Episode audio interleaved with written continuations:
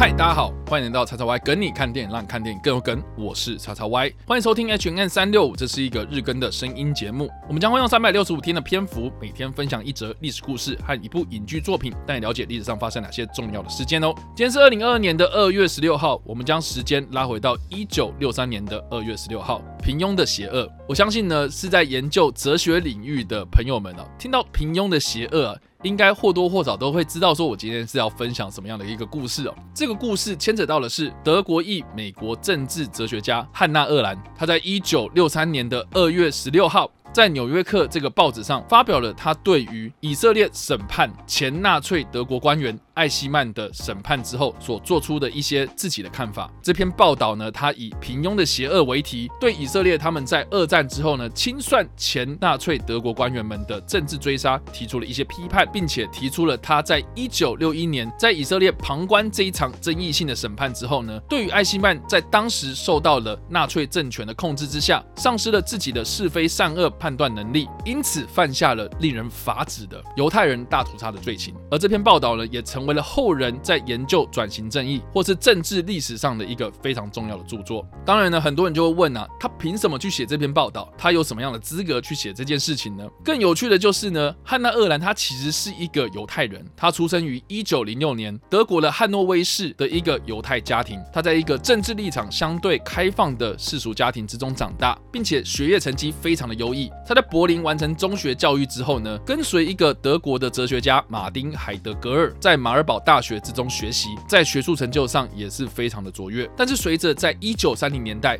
纳粹党在德国崛起，德国的国内呢有越来越多的反犹太歧视声浪，直到一九三三年希特勒上台，汉娜·鄂兰甚至一度被盖斯太保所逮捕，并且短暂的监禁。他在获释之后呢，逃离了德国，一直住在捷克斯洛伐克和瑞士，后来呢移居到巴黎。她在法国的巴黎和原本的丈夫离婚，并且呢又再婚。到了一九四零年，纳粹德国入侵法国之后，她再从法国逃往美国，最终定居在纽约，度过了她的余生。她在一九五零年成为了美国公民，并且在那之后提出了非常多有关于政治和极权主义的研究。她同时也是一个非常杰出的作家和编辑，并且为犹太人文化的重建工作尽一份心力。她在一九六一年前往以色列旁观这个有犹太人刽子手的前纳粹官员艾希曼的争议性审判。这场审判源自于艾希曼他在二战之后逃往南美洲的阿根廷，之后被以色列的特工用绑架的方式绑回到以色列。这场争议事件以及后来的审判，以色列一直都有一种报复的心态在处理这件事情。尽管主流的言论都是倾向于支持以色列，但是汉娜·鄂兰在发表有关于平庸邪恶为题的这场文章之后呢，随即引发了许多的争议。他在这篇文章里面呢，仔细的反复查证了有关于艾希曼的证词，并且引述了许多艾希曼在法庭上的自述。这些证词之中呢，能够看得出来，其实艾希曼一直都是为自己遵从命令的立场。作为出发点，所以汉娜·厄兰在报道之中所提到的，能够观察到艾希曼这个人，随着时间的越长，他能够感受到这个人的表达能力的匮乏以及思考能力的丧失，并且呢，他不会站在别人的立场思考问题，同时也无法和他人交流。这并不是因为他会说说谎，而是他的周遭建立起一个非常稳固的心墙，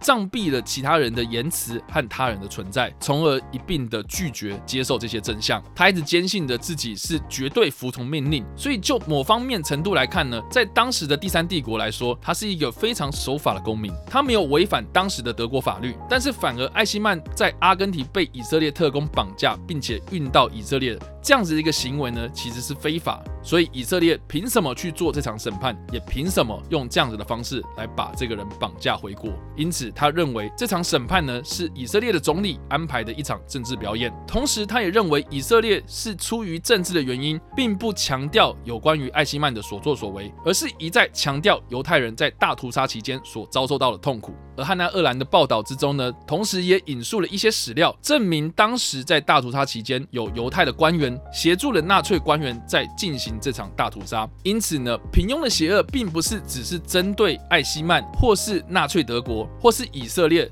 他进行了这场非常具有争议性的审判，而是呢，他认为任何人在遭受到权力的压迫之下呢，被迫放弃了对是非善恶的判断能力，并且去服从权威，这个就是最平凡的人也会遭受到极端的邪恶。这就是这场历史悲剧应该要给我们所带来的教训。但是当时的民众，甚至是一些既得利益者，看到了汉娜·鄂兰当中的这些言语哦，很容易就会被拿来断章取义，甚至是把汉娜·鄂兰冠上了纳粹同情者的帽帽子。有关于这段历史呢，大家不妨可以参考在二零一二年所推出的一部德国电影《汉娜·厄兰：真理无惧》。这部电影呢，很明显哦，在取中文片名的时候呢，为了不要直接用英文的片名叫做汉娜·厄兰，也是怕观众呢可能也不太认识这个人哦，所以就直接加了一个“真理无惧”的副标题。可是实际上，英文的片名呢，就直接叫做汉娜·厄兰。他的故事呢，就是在针对汉娜·厄兰，他在一九六一年前往以色列去旁观这场审判的时候，为《纽约客》撰写报道的过程。